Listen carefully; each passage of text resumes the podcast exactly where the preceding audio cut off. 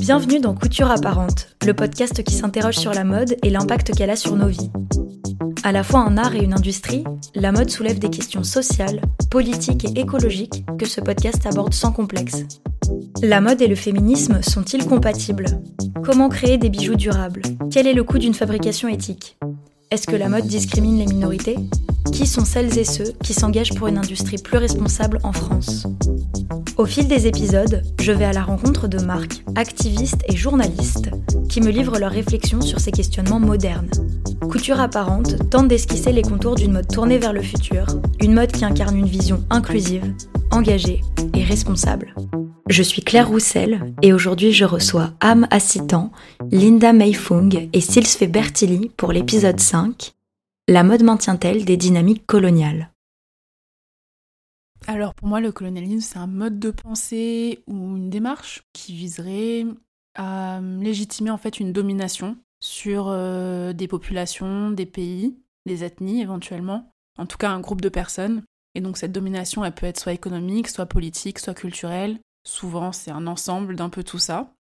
La colonisation, le colonialisme a évolué à travers les âges. Au début, c'était imposé plus par la force.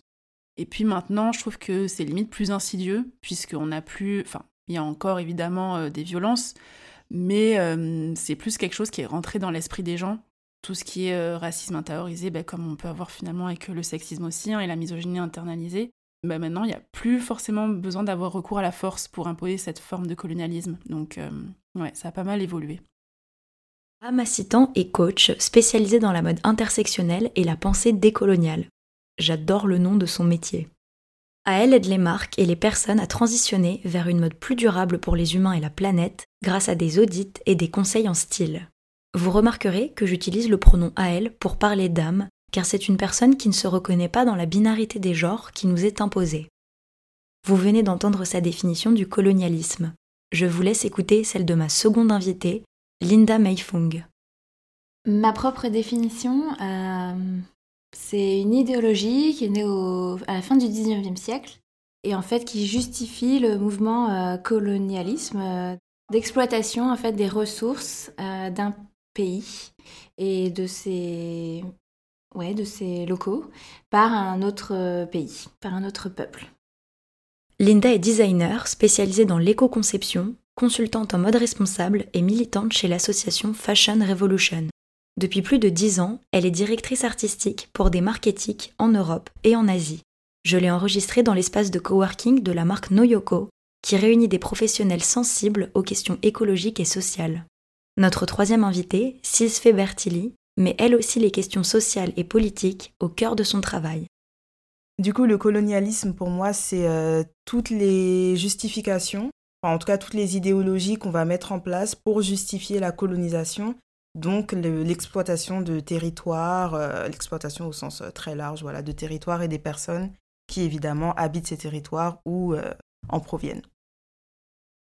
Silsfe est journaliste et traite autant de la mode que des sujets sociétaux comme le féminisme ou l'antiracisme. De toute façon, vous l'aurez compris, on aime bien lier tout ça chez Couture Apparente. Vous pouvez retrouver sa plume sur le Bondi Blog, Les Inrocks, Cosette ou encore Marie-Claire. Elle a également lancé Fair Enough, son entreprise de personal shopping, où elle sélectionne des pièces de seconde main pour aider ses clients et clientes à consommer moins de neuf. Bref, les invités de cet épisode font dans la polyvalence. Mais avant d'aller plus loin, je veux vous parler du thème de cet épisode et de son importance capitale. Couture apparente est un podcast français, et comme vous le savez peut-être, la France a été l'un des plus gros empires coloniaux de 1534 à 1980, notamment en Amérique jusqu'au XVIIIe siècle, puis en Afrique et dans le Pacifique. Cette histoire coloniale, au final très récente, voire toujours actuelle si l'on considère les revendications des activistes anticolonialistes des territoires d'outre-mer, continue d'influencer les esprits et la culture française, comme nous pouvons le constater amèrement dans l'actualité des dernières semaines. Car vous n'êtes pas sans savoir que la Russie a envahi l'Ukraine, forçant des centaines de milliers de personnes à fuir leur pays pour sauver leur vie. De nombreux pays européens, dont la France, ont immédiatement annoncé des solutions de prise en charge et d'hébergement de ces réfugiés. Si je me réjouis évidemment que les Ukrainiens puissent trouver un peu de sécurité et de repos en venant en France, j'ai senti la colère monter lorsque j'ai comparé cet accueil à celui inhumain que la France réserve aux réfugiés provenant d'Afrique, d'Asie et du Moyen-Orient depuis plusieurs années. On assiste ici à un double standard entre les réfugiés blancs et les réfugiés racisés, dont la vie et l'avenir sont pourtant également en jeu. J'hésitais à vous parler de ces éléments de l'actualité pour me concentrer uniquement sur la mode, mais c'est justement la racine du problème de cet épisode. Dans des pays où des idéologies racistes et coloniales sévissent encore, comment attendre des entreprises et des industries de ces pays qu'elles ne soient pas influencées par ces mécanismes? C'est pour ça qu'il me semblait important de vous rappeler le contexte historique et social du thème de cet épisode.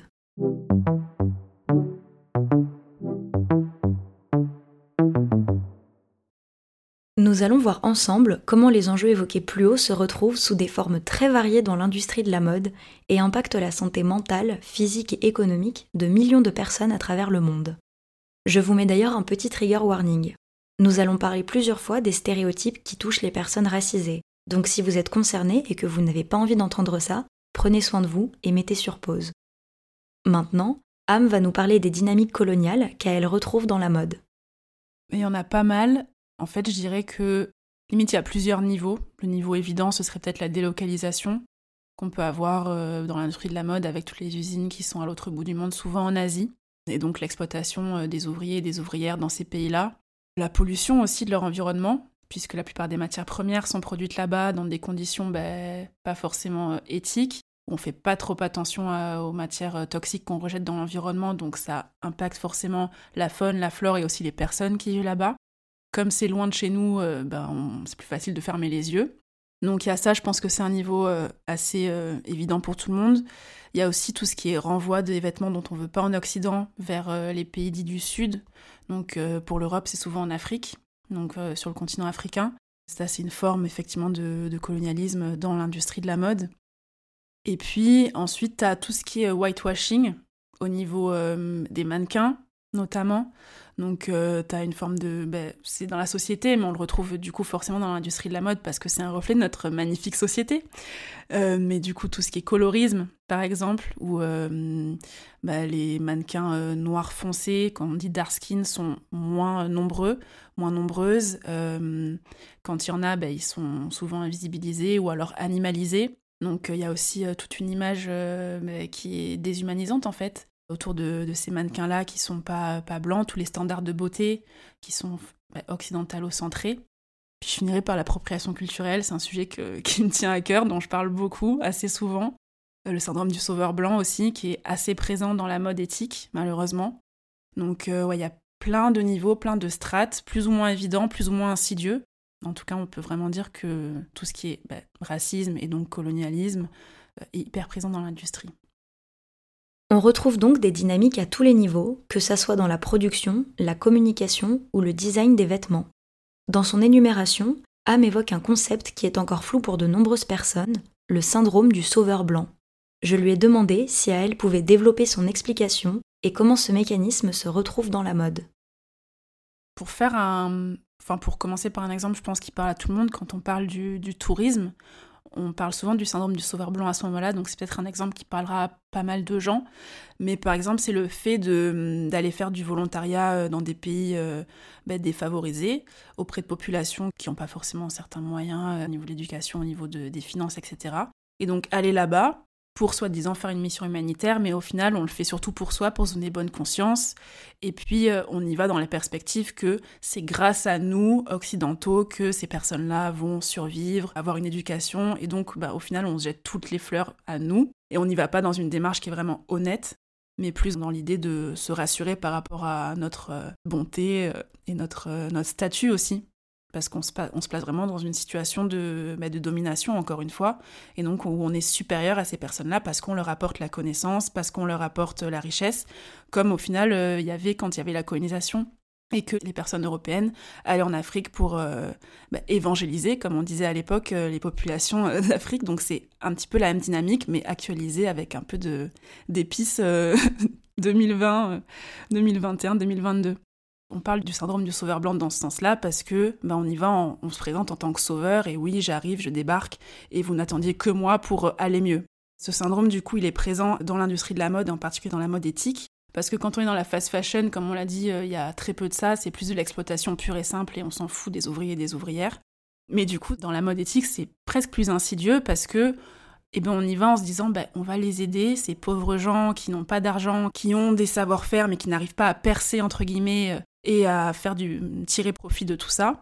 Donc on y va, on prend leur savoir-faire, on fabrique tout ça là-bas, et puis ensuite chez nous, sur notre site, on met en avant le fait que ben, on travaille avec des populations défavorisées, on travaille avec des femmes de tel ou tel pays qui n'ont pas accès à l'éducation, et ben, on les paye un petit peu plus que le salaire euh, minimum, comme ça elles peuvent mettre leur enfant à l'école, et waouh, c'est trop bien. Et donc ça devient un argument marketing, et au final, ben, on se rend compte que comme pour le tourisme et l'exemple que je mets tout à l'heure, il y a très peu de, bah, de bonnes intentions derrière. C'est plus une vitrine en fait et des arguments marketing qui vont permettre de vendre et de se faire une bonne image et de passer pour euh, bah, une marque qui est euh, hyper chouette et hyper engagée et hyper euh, bah, bienfaitrice en fait pour vendre plus en Occident.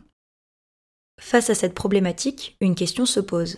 Est-il possible pour une marque issue d'un pays occidental ou dit du Nord de collaborer avec des personnes des pays dits des Sud sans faire dans le white saviorism mais je pense que c'est possible, comme on dit souvent, il y a même un compte Instagram qui s'appelle comme ça, décolonisons-nous, décolonisons notre pensée. C'est juste un shift en fait à faire dans notre façon de voir les choses. Tout ce qui est à l'origine en fait du colonialisme, d'une, j'aime pas trop ce mot, mais on va dire néocolonialisme dans l'industrie de la mode, il vient du fait d'une seule source. Hein. Certes c'est le racisme, mais du coup le racisme c'est quoi? C'est se penser supérieur à une catégorie de population. Et donc je pense que c'est un shift à avoir.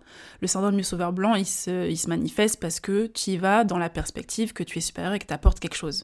Faut du coup euh, changer un peu cette façon de voir les choses et se dire qu'on est dans un échange que ces personnes-là, elles ont des choses à nous apporter aussi, que ce soit par leur savoir-faire, leur savoir-faire ancestraux, par des enseignements aussi, un mode de vie qui est différent parce qu'on n'a pas la science infuse. D'ailleurs, notre modèle capitaliste, euh, il n'est pas hyper parfait non plus, donc euh, on a peut-être autre chose, euh, enfin, on a autre chose à apporter et elles ont des choses à nous apporter aussi. Donc, aller dans une perspective d'échange et de se dire, eh ben, J'y vais, certes, euh, je leur donner de l'argent pour qu'elle puisse euh, se développer aussi, mais moi, bah, clairement, elle m'apporte des choses aussi pour ma marque parce qu'elle m'apporte euh, bah, un savoir-faire, elle m'apporte une main-d'œuvre qui est quand même largement moins chère que celle que je peux trouver dans mon pays d'origine, en Europe, en France, ailleurs. Donc ça me permet de vendre mes vêtements aussi à un prix qui est un peu moindre, donc d'avoir plus de clients, éventuellement de toucher plus de personnes. Donc c'est vraiment donnant-donnant. Et je pense que si on arrive avec cette perspective-là d'échange et euh, où on est sur un pied d'égalité, en fait, c'est possible de collaborer avec ces populations, dans, d'avoir une collaboration tout à fait saine. J'espère que ces précisions vous aideront à mieux comprendre les enjeux autour du syndrome du sauveur blanc. Avant d'aller plus loin, je voudrais revenir sur une autre dynamique coloniale évoquée par Ham, notre gestion du gâchis textile. Mettons que vous vivez en France et que vous ne voulez plus d'un jean vous allez le donner à une association ou le mettre dans une borne de recyclage. Logiquement, c'est une bonne action. Eh bien, il s'avère que l'immense majorité de ces vêtements ne sont pas revendus ou recyclés dû à leur nombre trop important et au peu de moyens investis. On les met plutôt dans des containers qui sont envoyés à des pays comme le Ghana, l'Indonésie, Haïti, qui reçoivent une maigre compensation financière pour la récupération de nos déchets. Au Ghana, cela donne des situations où les pouvoirs publics sont submergés par l'afflux de vêtements souvent en état bien trop médiocre pour être remis à la vente. Les tissus s'empilent dans des décharges à ciel ouvert qui viennent polluer gravement leur environnement et la vie des locaux. Certains lieux, comme le marché de Cantamanto, répondent à ce défi en upcyclant des milliers de pièces grâce au talent de leurs artisanes et artisans. Mais cet afflux de vêtements occidentaux impacte aussi l'économie textile et les savoir-faire locaux. Je ne peux pas trop m'attarder sur le sujet, mais je vous conseille de taper Ghana Gâchis Textile Mode sur Google pour mieux comprendre cette problématique où des pays occidentaux traitent littéralement d'autres pays comme leurs poubelles, sans se soucier de l'impact social et environnemental de leurs vêtements qui ont été surconsommés. C'est au tour de Silsfee de partager son analyse du colonialisme dans la mode en nous parlant notamment de fétichisme, d'exotisation et de racisme en entreprise. Alors, on en a pour un petit moment. On peut parler déjà euh, du fétichisme, enfin la fétichisation des corps noirs, des corps racisés au sens large du terme, l'appropriation culturelle évidemment qu'on connaît beaucoup. Dans les entreprises aussi, euh, est-ce qu'il y a des personnes racisées en général? Non, ou très peu, beaucoup de, beaucoup de personnes blanches. Il y a aussi les travailleurs euh, de l'industrie textile qui sont en majorité dans les territoires des Suds, comme on dit, donc des territoires dominés.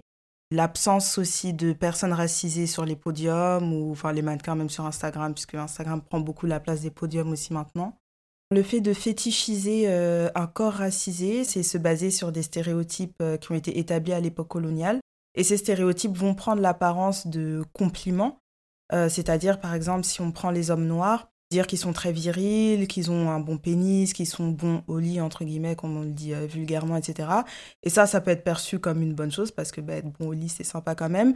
Mais ça part quand même d'un stéréotype et tous les stéréotypes restent néfastes. Déjà parce que c'est essentialisant, alors que tous les hommes noirs ne se ressemblent pas. Euh, on trouve autant d'hommes noirs que d'hommes blancs, que de voilà. Enfin, il y a plein de, de, types de personnes différentes et c'est pas parce qu'on a la même couleur de peau qu'on est tous les mêmes. Et puis en plus, si je reprends cet exemple précis, c'est très animalisant. Ça réduit la personne à des compétences sexuelles alors qu'une personne est bien plus que ça. Ça va donner lieu à des pratiques euh, très très problématiques comme des personnes blanches qui du coup vont chercher à se mettre en couple avec des hommes noirs juste parce que elles auront entendu dire que ces hommes noirs sont bons au lit. Et du coup, ça rend aussi toutes, les, toutes ces personnes-là interchangeables. Donc ça veut dire que si t'as pas X, tu peux avoir Y et c'est pas grave parce que ça reste un homme noir. Et c'est, bah voilà, c'est pas bien. c'est très problématique comme, euh, comme pratique. Du coup, pour revenir sur euh, les hommes noirs fétichisés, pour transporter cette, euh, cet exemple dans le milieu de la mode, il y a la couverture de Vogue US, je crois, qui est sorti en 2008, je crois aussi, euh, qui représente euh, le basketteur euh, LeBron James avec la mannequin Gisèle Bunchen, j'espère que je prononce bien son nom pour ceux et celles qui n'auraient jamais vu cette couverture, on le voit euh, en train d'attraper euh, Gisèle par la taille. Donc déjà, il y a une grosse différence de corpulence parce que lui, forcément, c'est un homme basketteur, euh, voilà, donc très musclé et tout. Et t'as Gisèle de l'autre côté qui est toute fluette parce que mannequin est plus blonde avec les cheveux lisses, enfin lisses à peine ondulés, soyons précis voilà, au vent, etc., dans sa petite robe en satin, je crois. Il l'attrape par la taille et il a une attitude très, j'allais dire viril, mais c'est plus que ça, c'est limite euh, animal parce que ça rappelle clairement King Kong en fait. Ce gorille qui, voilà, qui attrape euh, la femme blanche, bah donc clairement on a un homme noir comparé à un singe. C'est affreux et puis en plus euh, un singe avec une attitude très agressive on replonge encore dans cet imaginaire de l'homme noir, euh, voilà, agressif, euh, sauvage, que les femmes noires aussi connaissent un peu, côté euh, très exotique, très, je trouve pas le mot, pas sauvage, mais un peu ce truc primitif, voilà, assez primitif. Parce que voilà, bah en fait, ouais, cet imaginaire, ces imaginaires, même coloniaux, avec lesquels on voit pas forcément de lien dans le milieu de la mode, bah en fait, si, ça se, on peut les retrouver tout à fait. Alors qu'il faut quand même euh, établir ce lien-là euh, entre euh, l'homme noir agressif voilà, et la mode où on parle de vêtements. Mais on y arrive, comme quoi le racisme n'a pas de limite. Donc voilà. Dans leur réponse, Silsfé et Ham décrivent deux dynamiques fétichisantes qui peuvent avoir l'air de s'annuler, mais qui sont en fait complémentaires. La favorisation des modèles racisés à la peau la plus claire possible, qui relève du colorisme, ou le fait de mettre des modèles à la peau plus foncée uniquement en contraste avec la blancheur, ce qui relève de l'exotisme. Et du coup, dans la mode, ça va se manifester, moi je trouve, notamment sur les podiums, on va avoir beaucoup de femmes noires très foncées, avec souvent les cheveux très courts. Et c'est une question que je me suis souvent posée, pourquoi est-ce qu'elles avaient toutes les cheveux courts alors que j'ai des cheveux courts moi-même, j'ai pas de problème avec ça.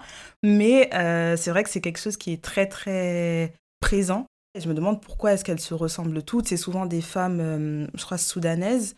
Donc voilà, c'est un certain type euh, de beauté, un certain type de traits. Pourquoi ces femmes-là? Pourquoi pas d'autres euh, types de femmes noires? Donc dans la mode, ouais, pour moi, ça va se manifester beaucoup comme ça, où on va prendre, en fait, ça va être de l'exotisme poussé à son summum, où voilà, on va prendre vraiment l'opposé total de la femme blanche pour montrer vraiment que voilà, c'est une femme qui sort de l'ordinaire, euh, que c'est exotique et que du coup ça fait bien sur les podiums, quoi. C'est stylé, quoi. On enchaîne avec l'analyse de Linda sur le sujet qui fera bondir votre oncle réac en plein déjeuner familial. Ce concept est en débat partout sur les réseaux sociaux et dans les médias. J'ai nommé la fameuse appropriation culturelle. J'ai travaillé au Vietnam en fait pendant 10 ans j'ai fait mes études en France et je suis partie assez vite au Vietnam, un peu comme un voyage initiatique pour retrouver mes origines. Aussi parce que j'avais repéré énormément euh, d'artisanat euh, vietnamien que j'admirais, euh, qui étaient confectionnés par des artisans des 54 minorités ethniques vietnamiennes. Parce qu'en fait, le Vietnam, c'est un gros melting pot d'énormément d'ethnies et de peuples d'Asie du Sud-Est et d'Asie en général. Ce que je vois en ce moment euh, dans les actualités, en fait, c'est qu'il y a énormément de dénonciations d'appropriation culturelle dans la mode. Euh, de grandes maisons comme de marques de fast fashion qui euh, en fait absorbent la culture de minorités ethniques ou même les cultures immatérielles textiles de tout un pays sans se donner aucun crédit ou de compensation à ces artisans-là qui parfois vivent dans des conditions indécentes qui vivent aussi dans des régions très reculées où elles n'ont pas forcément accès au travail, à l'éducation pour leurs enfants et euh, qui survivent grâce à leurs artisans, mais qui aussi euh, sont des, des, peuples qui sont un peu en voie d'extinction, qui n'ont pas accès à l'éducation, n'ont pas forcément accès à la hum, transmission de leur culture, sauf justement grâce à euh, ce patrimoine immatériel textile comme la broderie, la teinture au batik, le jacquard, le patchwork, le tissage. Il y a énormément de savoir-faire textile qui servent de médium à la transmission de cette culture-là en fait. On va prendre un exemple euh, d'appropriation culturelle qui s'est passé en 2019, dont euh, Fashion Revolution a pointé du doigt. En 2019, Max Mara a créé une collection euh, Holiday, je pense que c'était une collection croisière, avec des vêtements décorés d'impressions, de broderies d'une minorité qui s'appelle les Homa, qui viennent du nord du Laos. C'est une minorité ethnique de 2800 personnes euh, qui habitent dans des régions très reculées au fin fond du Laos et qui en fait sont reconnues dans cette région-là pour leur euh, textile tissé à la main et brodé et teint à l'indigo aussi. Ils font pousser leur propre indigo, c'est des feuilles euh, qui font une teinture bleu marine très très belle. Donc c'est vraiment un textile ultra artisanal avec des décorations, des symboles qui sont là pour en fait faire passer leur culture sur leurs vêtements à leur euh, génération suivante. Donc euh, Max Mara en fait a littéralement scanné, photographié ces broderies pour les appliquer sur leurs vêtements euh, holiday. En fait, je pense que par hasard, une association en fait qui aidait déjà les Oma à se développer au Laos, un ami de l'association a découvert cette collection là et a demandé si les Oma étaient rétribués ou s'ils étaient juste au courant de cet emprunt culturel. Pas du tout, en fait. L'association a commencé à écrire à l'entreprise Max Mara sur les réseaux sociaux, mais aussi aux représentants, je sais pas, relations presse, etc., des médias, sans réponse, jusqu'à ce que ça monte, je pense, au gouvernement euh, laotien, qui a essayé aussi de leur demander euh, une rétribution ou une compensation, s'ils avaient euh, demandé juste aux ethnies s'il était possible d'utiliser leur motif ils ont aussi demandé évidemment aux, ethnies qui n'avaient jamais entendu parler de l'histoire en fait. Par contre, je crois que le directeur artistique de Max Mara avait répondu sur les réseaux sociaux que tous leurs imprimés étaient euh, designed with love in-house. Donc, parce qu'ils avaient été appelés sur les réseaux sociaux. Max Marat a juste répondu une fois en disant que, euh, en demandant en fait à l'association d'enlever toutes les publications euh, et euh, dénonciations en ligne sous peine de poursuite judiciaire. Et l'association a répondu en demandant en fait de rétribuer tous les bénéfices qui avaient déjà été tirés de la vente de ces vêtements aux ethnies et d'enlever tout ce qui était en vente à l'heure actuelle quoi. Ce qui est vraiment euh, indécent, c'est que c'est des robes qui sont vendues euh, des milliers d'euros, qui ne créditent même pas en fait le savoir-faire, puisque de toute façon c'est un peu de, la photocopie, sans même ce savoir-faire-là, puisqu'il n'y a même plus de broderie dessus. En fait, l'appropriation culturelle, pour moi, c'est une arnaque. C'est quelqu'un qui va essayer d'arnaquer, enfin qui, vole en fait euh, la culture d'une autre personne et qui, en tire des bénéfices à l'encontre euh, de la personne qui est à l'origine en fait de ce motif, de cette broderie, de ce textile-là. Et c'est encore plus grave quand cette broderie-là euh, est le patrimoine culturel d'une ethnie qui est en, qui en voie d'extinction. Du coup, en position d'infériorité en fait. Et c'est là où on, en revient au colonialisme. C'est encore un groupe dominant qui exploite les ressources ou la culture d'un autre groupe.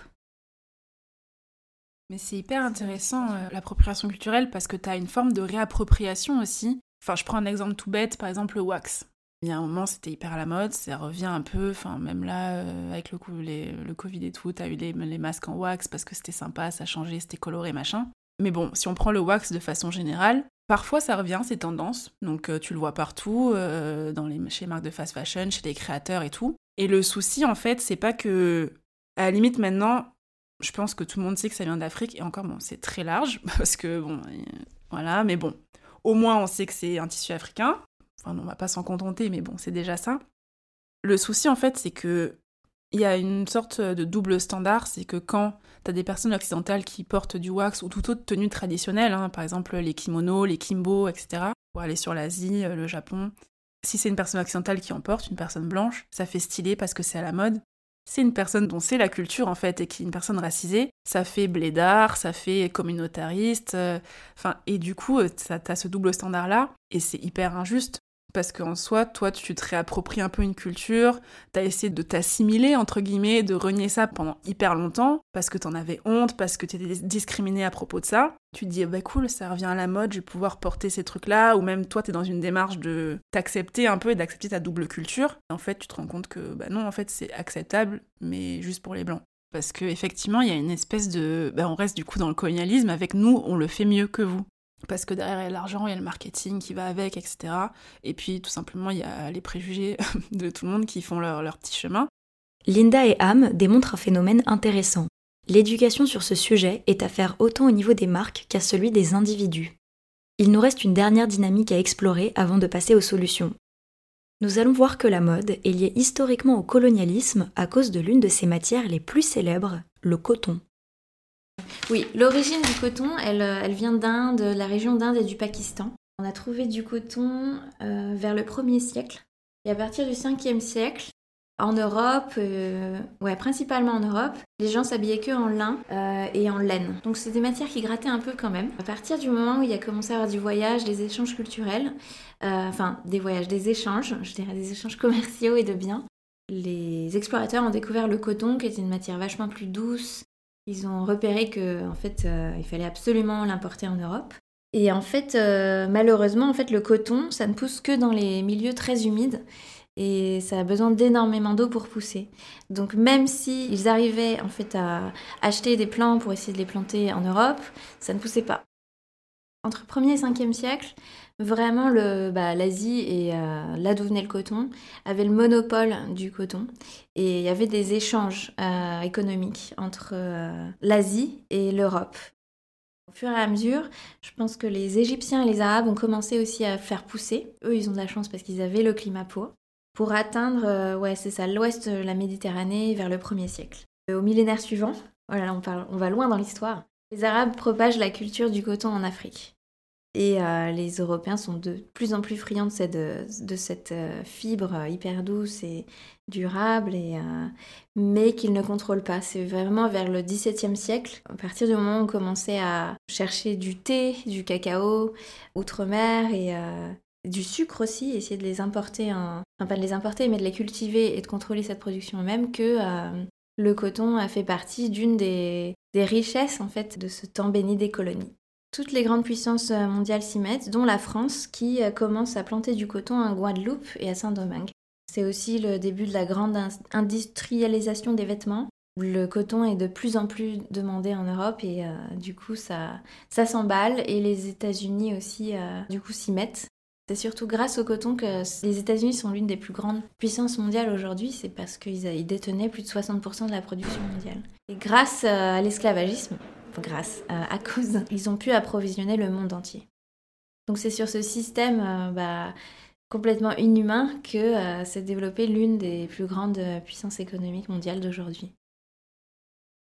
En plus de son histoire profondément problématique, le coton, comme d'autres matières textiles, continue d'être à l'origine de l'exploitation de terres et de populations de nombreux pays, notamment en Asie.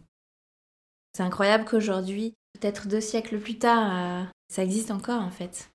Il y a toujours une grosse forme d'exploitation entre euh, des peuples qui se considèrent comme dominants et qui exploitent d'autres peuples qui considèrent comme minoritaires. C'est ce qui se passe en Chine par exemple, euh, où euh, les Ouïghours en fait étaient des Chinois qui considéraient comme inférieurs parce qu'ils avaient des croyances religieuses différentes et sont enfermés dans des camps, par exemple, pour travailler presque gratuitement, donc pour cultiver du coton ou confectionner des vêtements. Et pareil aussi en Ouzbékistan, où On retrouve encore apparemment des enfants sur, dans les champs de coton. C'est une très belle étoffe, euh, très douce et très durable, mais c'est un peu l'origine de, tout le mal dans le textile aujourd'hui. C'est complètement fou encore que ce soit encore perpétué, mais que le mot euh, en fait colonialisme a un peu disparu de notre vocabulaire. Là, pour le coup, on n'a pas fait du tout de travail de devoir de mémoire.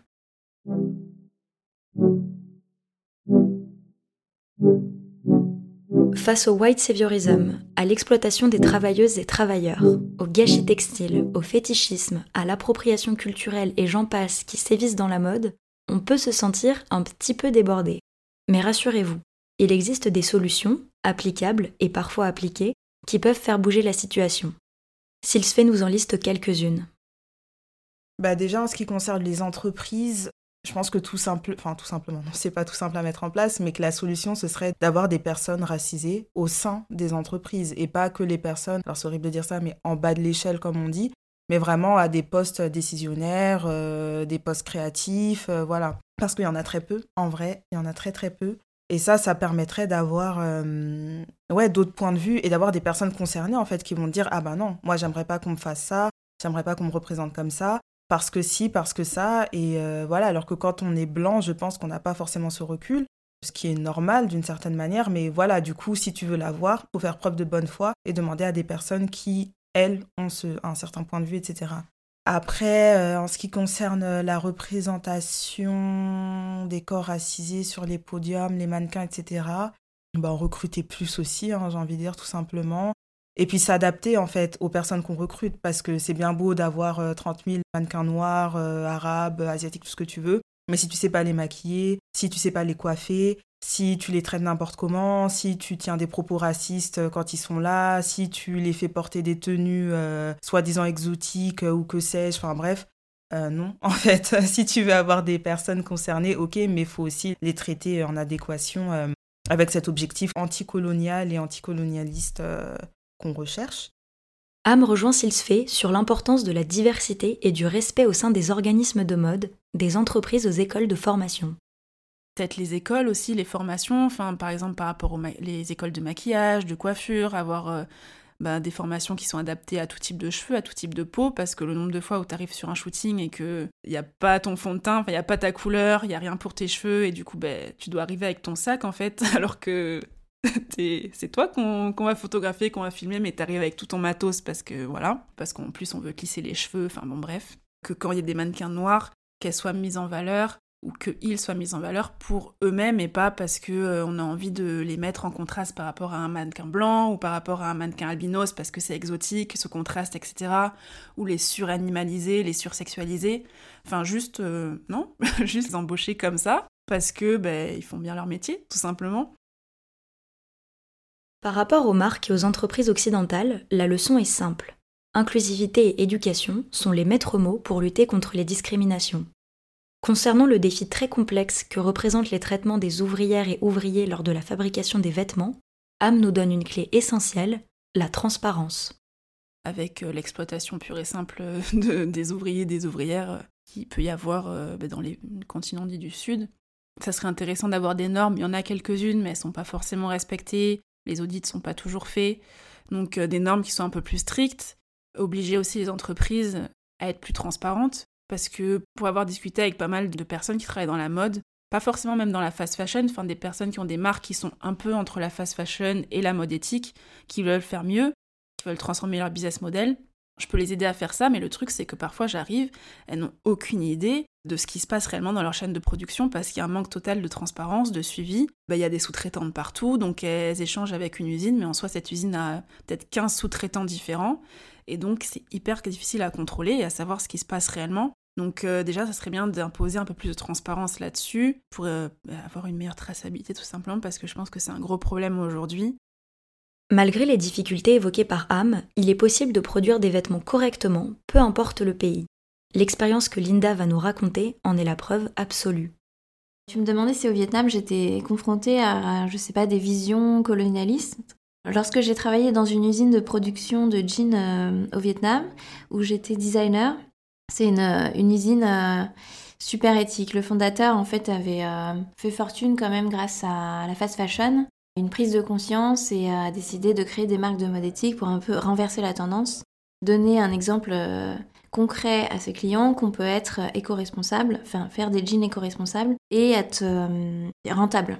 Pour ça, bah, évidemment, comme on était au sein de l'usine avec les ouvrières, la première chose qu'il a faite, c'était de demander des certifications sociales. Et on s'est aperçu qu'en fait, euh, ces standards-là avaient une vision très occidentale de ce que c'était le bien-être au travail. C'était pas du tout insultant ou quoi que ce soit, c'était juste que c'était des standards internationaux pour euh, les pays du Sud en général, alors que chaque pays a sa propre culture, son propre mode de vie. L'industrie textile est complètement différente d'une région à une autre parfois, même au Vietnam. Il y a beaucoup de standards et certifications qui définissent une rémunération décente en tant que le salaire minimum qui est établi par le gouvernement du pays ou euh, les syndicats du pays. Bon, ça dépend des pays, mais parfois il n'y a pas de syndicat euh, des travailleurs euh, du textile dans ces pays-là.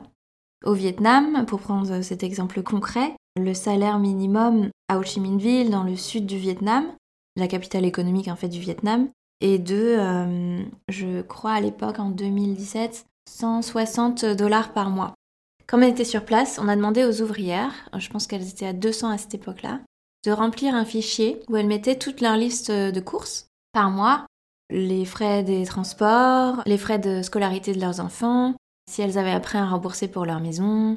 On a calculé tout ça avec elles, on a fait une moyenne et finalement, on s'est aperçu que euh, un salaire euh, vital, en fait, pas minimum, le salaire vital était entre euh, ouais, 250 à 6 millions donc c'est donc finalement le salaire vital qu'on a défini était le double voire le triple de ce salaire minimum promulgué par le gouvernement vietnamien ce qu'on a pu du coup euh, verser euh, aux ouvrières, selon évidemment leur euh, ancienneté et leur expérience, leurs compétences dans l'entreprise. Et ça a été une expérience assez forte en fait de pouvoir travailler directement avec ces personnes-là, se mettre d'accord, échanger, et vraiment une collaboration parce que chaque pays a sa culture du travail et du bien-être différent en fait. La conclusion à tirer de cette expérience, les personnes concernées par des discriminations sont la clé des processus décisionnels, sans quoi les solutions proposées ne correspondent pas à leur situation. Ça paraît évident dit comme ça, mais vu l'état du monde, je me dis que c'est une phrase à répéter plus souvent. Passons maintenant aux solutions pour lutter contre l'appropriation culturelle. Linda nous donne deux exemples qui peuvent être mis en place, des plateformes pour sauvegarder les cultures et le protocole des 3 C. Je suis membre de Fashion Revolution, donc je crois hyper fort à la sensibilisation l'éducation et des deux côtés. Euh, non seulement bah, les pays qui se considèrent comme dominants et ceux qui pour l'instant travaillent pour ces pays-là, bah, du côté des artisans mais aussi des donneurs d'ordre ou des créateurs et en fait il faut se renseigner, collaborer, être très proche en fait euh, de la source et créer euh, des collections, créer des vêtements en connaissance de cause en fait. Mais c'est hyper important. Je trouve que la mode c'est hyper important dans le sens pour les échanges culturels justement et qu'il faut justement euh, en parler, dire que bah, j'ai emprunté cette euh, broderie de la minorité Oma parce que j'ai, elle m'inspire beaucoup et euh, en échange je vais reverser peut-être 10% de la vente de chaque vêtement. Et je me suis mise d'accord avec les Oma bien sûr. Il y a une association qui s'appelle la Cultural Intellectual Property vous pouvez trouver sur internet, c'est culturalintellectualproperty.com en raccourci CIPRI, C-I-P-R-I, qui a défini les 3 C pour euh, pallier un peu à cette exploitation. Et les 3 C signifient consentement. Donc demander le consentement aux artisans ou à la personne euh, à qui appartient le travail et le patrimoine euh, textile ou immatériel.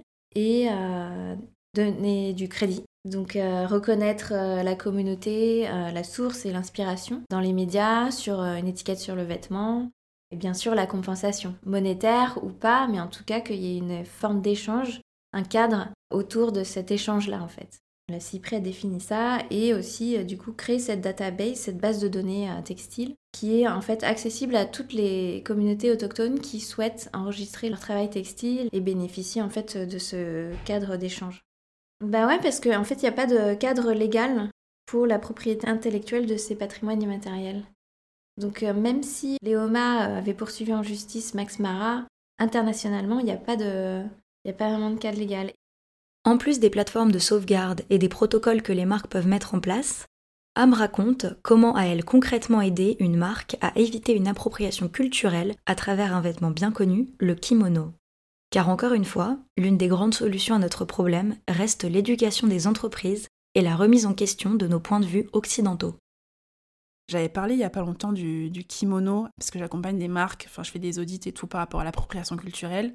Une marque de lingerie qui voulait proposer son kimono, parce que maintenant le kimono c'est devenu un essentiel, euh, entre guillemets, des, des, marques de lingerie occidentale.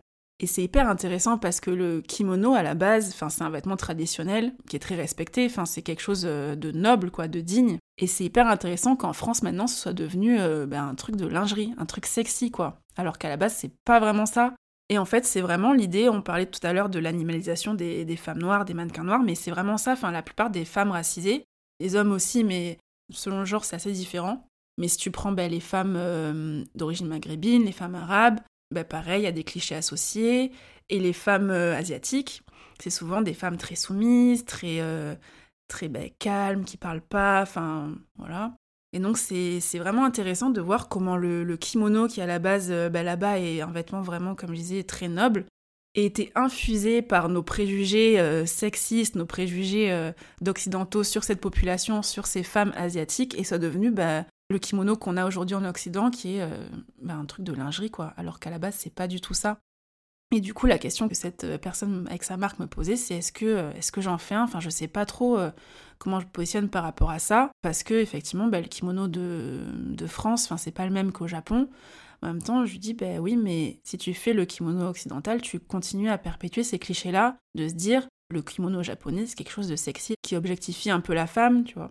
Donc euh, après, à toi de voir, euh, chacun place le curseur où il veut par rapport à ses valeurs, mais c'est quand même important, je trouve, de le savoir et de se positionner par rapport à ça et de se dire, ok, donc si je fais un kimono, ça veut dire que je cautionne toute cette évolution et toute cette transformation en fait de ce vêtement traditionnel dans ce qu'il est aujourd'hui. Est-ce que j'ai envie de le faire? Après, la réponse euh, appartient à chacun, à chacune, mais c'est très très intéressant à étudier, je trouve. Mais c'est vrai qu'on parlait de, du coup à la base de la responsabilité des marques, et effectivement, je trouve qu'il y a une responsabilité énorme à éduquer, bah, à s'éduquer elles, et puis à aussi euh, donner des informations euh, à leurs clients, à leurs clientes, quoi. Il existe une multitude de solutions humaines, éducatives, institutionnelles et législatives à mettre en place pour contrer les dynamiques coloniales de l'industrie de la mode. Mais alors, pourquoi est-ce que tout ça n'a pas déjà été mis en place? Pour mes invités, on distingue quatre obstacles principaux. Le déni, le rythme effréné de l'industrie, l'appât du gain et le racisme. Déjà, je pense que les personnes racisées ne sont pas vraiment au courant de toutes les opportunités quoi. On leur en parle pas tout simplement à mon avis parce qu'on part du principe que c'est pas fait pour elles, que la mode c'est un truc de blanc, que le luxe, que le machin, que les personnes racisées ne collent pas à cette image-là. Donc du coup, elles savent pas tout simplement, donc elles vont pas forcément postuler. Euh, voilà, quel que soit le poste, à mon avis, euh, ouais, ça leur vient pas forcément à l'esprit.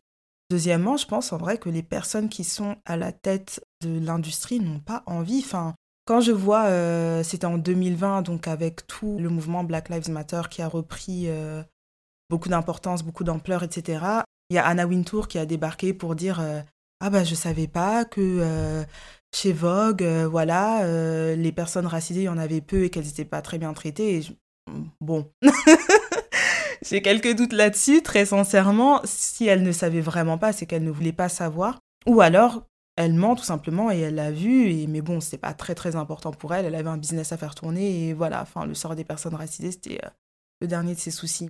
Moi je pense qu'il y a quand même pas mal de mauvaise foi parce qu'au final il faut faire du profit et que si on parle par exemple des travailleuses qui sont dans les pays des Sud bah ça arrange pas en fait. Le PDG de euh, Miss Guided ou euh, Pretty Little Thing ou H&M ou que sais-je de payer plus ces femmes là parce que du coup lui il fait moins de profit alors que c'est un peu culotté ils sont probablement milliardaires ou millionnaires au moins. Donc ils peuvent se permettre quand même de rémunérer à peu près correctement ces personnes-là, mais ça les saoule en fait. Et je pense que voilà, c'est un milieu, le milieu de la mode au sens très large, où il y a pas mal de mauvaise foi parce que euh, on a beau dire que oui, c'est l'art, c'est la créativité, etc., mais ça reste quand même un business à faire tourner et les gens veulent faire du profit comme dans le secteur pétrolier, comme dans le secteur des transports, que sais-je. Enfin, ça reste un business quoi. Donc je pense que ouais, voilà, il y a beaucoup de, consciences qui ne veulent pas changer et, voilà, c'est tout, parce que ça les arrange pas en fait. Hein. À mon avis, c'est ça. Hein. bah, Comme je disais tout à l'heure, parce qu'il n'y a pas de cadre légal et que, en fait, certaines marques ou créateurs considèrent que hum, ces textiles-là, trouvés en voyage pendant les vacances, sont du domaine public, n'ont pas le temps du coup de se poser la question ou n'ont pas envie de se poser la question parce que le déni parfois ça arrange tout le monde parce qu'ils considèrent que du coup ces personnes-là n'ont pas de valeur. Il faudrait qu'on humanise un peu plus la mode en fait. Et les obstacles, effectivement, c'est le rythme effréné qui fait qu'on n'a pas le temps enfin, de se poser ces questions-là. Le déni, euh, c'est ça, le profit facile. Il y a toute euh, une question d'égalité aussi entre les personnes. C'est pas seulement le bénéfice et le profit ou l'escroquerie. Les racines du colonialisme, elles sont dans l'inégalité sociale en fait entre les personnes de, groupes qui se considèrent plus ouais, supérieurs aux autres.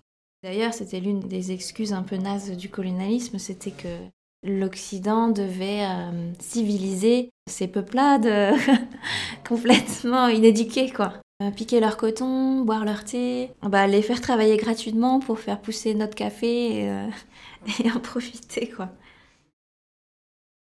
Tu vois, en général, quand je parle de tout ça, le premier truc qu'on me dit, c'est Oh, mais ça va, en vrai, si on pense comme ça, euh, si on conscientise tout, si on réfléchit tout, on enlève tout le fun. Et là, j'ai envie de dire, mais ça, c'est des. Enfin, c'est vraiment un raisonnement de privilégié, en fait. Parce que, euh, bah oui, certes, pour toi, c'est fun, mais pour les personnes que... qui subissent ton fun, en fait, parce qu'il y a des personnes qui, bah, qui subissent clairement tout le fun que tu as dans ta vie, on fait quoi pour ces personnes-là? Donc, c'est ça que, que j'ai envie de, poser comme question. Se dire ok bon ben je remets en question mes privilèges à moi et je me dis bon peut-être que que je vais euh, penser aux autres un peu. Je vais un peu plus réfléchir à mes actions parce que euh, ben ouais spoiler enfin la vie n'est pas fun quoi. En tout cas elle n'est pas fun pour tout le monde. Et ça serait bien de pouvoir partager un peu le fun avec les autres. Donc ouais plutôt que il y a certaines personnes qui prennent tout le fun et que ben, les autres euh, subissent les conséquences puis je pense que les principaux obstacles donc c'est les esprits enfin ça et puis tous les enjeux économiques pour les entreprises, parce que, on va pas se le cacher, euh, la mode éthique, euh, ça coûte plus cher que la fast fashion, que l'ultra fashion. C'est impossible de faire un t-shirt à 90 centimes comme on peut les avoir sur euh, Pretty Little Thing, Shein et tout, quand tu produis en France ou quand tu donnes des salaires ne serait-ce que décents à tes employés qui sont au Vietnam, en Chine, au Cambodge, etc. Donc il y a des freins qui sont économiques et des freins qui sont, je pense, sociétaux, enfin, des constructions des esprits. Ouais, en gros, le racisme, qui est bien présent dans l'esprit, et le capitalisme. Donc pour s'attaquer à ça, effectivement, bonne chance. En écoutant fait, Linda et Am, on voit que le colonialisme dans la mode est loin d'être délogé. C'est un système de croyances et d'économie tout entier qu'il faut refaçonner, en proposant des changements profonds qui vont au-delà du marketing. Mais en enregistrant la fin de leur témoignage et en faisant le bilan de la situation actuelle et des avancements certes lents de l'industrie, il me semble que j'ai entrevu peut-être de l'espoir. Non, en vrai, je suis une personne assez optimiste, donc on va dire qu'il y a de l'espoir. Euh, j'ai l'impression que ça change, mais j'ai un peu peur que le changement soit assez superficiel. Pour reprendre ce que je disais tout à l'heure avec l'année 2020, où tout d'un coup, tout le monde a, a vu que le racisme existait. Voilà, tout le monde s'est dit, ah bah, waouh, c'est dingue. Incroyable. En fait, le racisme, c'est pas juste insulter les gens, c'est des dynamiques qui sont bien plus profondes. J'ai l'impression qu'il y a, oui, des changements qui se sont mis en place. J'ai vu beaucoup de gens dire, euh, bah maintenant, on va acheter plus euh, du black owned, acheter des produits euh, issus d'entreprises tenues par des personnes noires. Mais j'ai aussi l'impression que ça a été très éphémère. À vrai dire, je sais même pas où ça en est aujourd'hui. Est-ce que c'est toujours un mouvement que les gens soutiennent beaucoup? Est-ce que Vogue a beaucoup changé depuis qu'Anna Wintour a dit que les personnes racisées qui travaillaient là-bas allaient être mieux traitées? Je ne sais pas. La dernière couverture de Vogue, je crois que c'est le Vogue British, qui montre euh, beaucoup de, mannequins noirs, euh, enfin que des mannequins noirs d'ailleurs, sur sa dernière couverture. Euh, c'est sympa, mais par exemple, pour reprendre cet exemple-là, maintenant que j'y pense, il y a eu aussi des débats autour du fétichisme, on y revient, où des gens disaient que les mannequins représentés, c'était qu'un seul type de, beauté noire, et que leur peau, pour beaucoup des mannequins, avait été foncée. Du coup, oui, il y a du changement parce que c'est trop bien, enfin c'est trop bien, ça devrait être normal, mais c'est mieux qu'avant, en tout cas, de représenter beaucoup de mannequins noirs euh, sur, euh, sur une couverture Vogue. Mais d'un autre côté, s'il y a du fétichisme derrière, si on fonce la peau, si machin, il y a du changement, mais si on fait que la moitié du chemin et que, voilà, je sais pas trop si ça sert à grand chose, Donc voilà, j'ai un peu peur que le changement soit assez superficiel.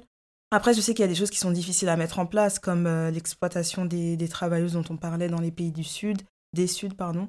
Je sais que là, c'est ouais, c'est chaud. Enfin, faut vraiment tout démonter euh, de A à Z, littéralement, pour qu'elles puissent vivre euh, complètement décemment comme nous, on le fait en Occident. C'est compliqué. Mais bon, des fois, j'ai l'impression aussi qu'il y a des efforts qui sont un peu... voilà, quoi. On donne pas tout ce qu'on a, malheureusement. Donc bon, je garde espoir en me disant que ça doit être un début et que ça va aller en s'améliorant. Mais pour l'instant, euh, bon, on peut mieux faire quoi. Je pense que oui, ça, ça va changer. D'autant plus qu'aujourd'hui, euh, bah, grâce aux réseaux sociaux, il y a de plus en plus de voix euh, diverses qui s'élèvent. Parce que souvent, on parle que d'une seule voix, j'ai l'impression. J'ai vachement confiance aussi dans les nouvelles générations de créateurs, de designers et tout, qui sont vraiment immergé dans euh, ces nouvelles formes de pensée progressistes comme euh, le féminisme, euh, l'écoféminisme et les groupes antiracistes. C'est génial qu'on puisse libérer la parole de tout un chacun. Et j'espère qu'on entendra de plus en plus les artisans aussi élever leur voix ou qu'on leur passe le micro en fait pour qu'ils puissent en parler. Ouais, je reste optimiste. Je pense qu'elle va changer, mais c'est aussi ça va être très long parce qu'il faut un changement systémique des modes de pensée. Ça va se passer avec la nouvelle génération, mais il y a quand même une, euh, de grosses, grosses entreprises euh, qui n'ont pas envie de changer parce que ce système leur, convient très bien, qui n'ont pas forcément envie non plus de remettre en question leur système de valeurs. Parce que admettre euh, qu'on a fait des erreurs pendant un siècle ou qu'on a été raciste sans le savoir pendant un siècle, c'est bah, très très dur. Tout à l'heure, je disais, le déni, c'est très confortable. Heureusement qu'il y a la jeunesse d'aujourd'hui qui va être là pour, euh, pour faire bouger les choses, en tout cas les systèmes de pensée. Et euh, j'espère qu'on va passer à l'action très très vite. Parce qu'on n'a pas le temps. Mais tu vois, c'est un peu comme si tu me demandais est-ce que tu penses qu'on va se débarrasser du racisme? Est-ce que tu penses qu'on va se débarrasser du sexisme, du patriarcat, euh, de tout ça, du classisme, machin, du capitalisme? Enfin, ben j'espère.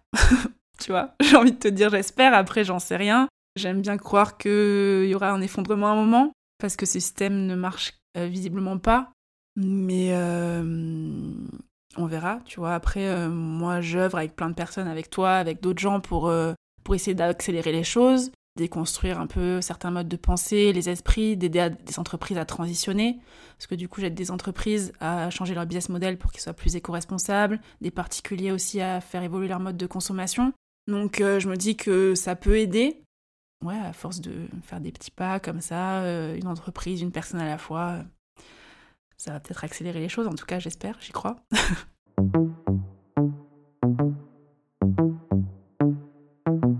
Merci infiniment à Am, Linda et Silsfe d'avoir partagé leurs expertises sur les dynamiques coloniales et l'industrie de la mode.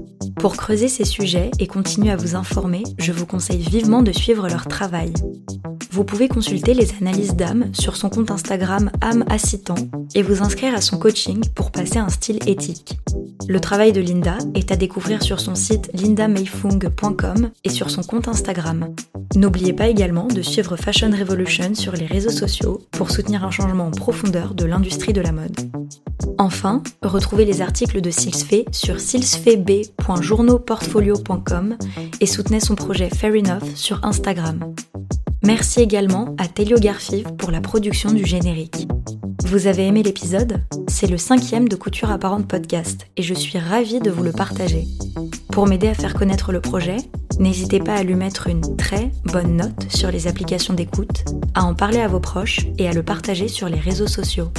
En parlant de ça, vous pouvez aussi suivre Couture Apparente podcast sur Instagram et vous inscrire à notre newsletter afin de ne manquer aucune de nos actualités.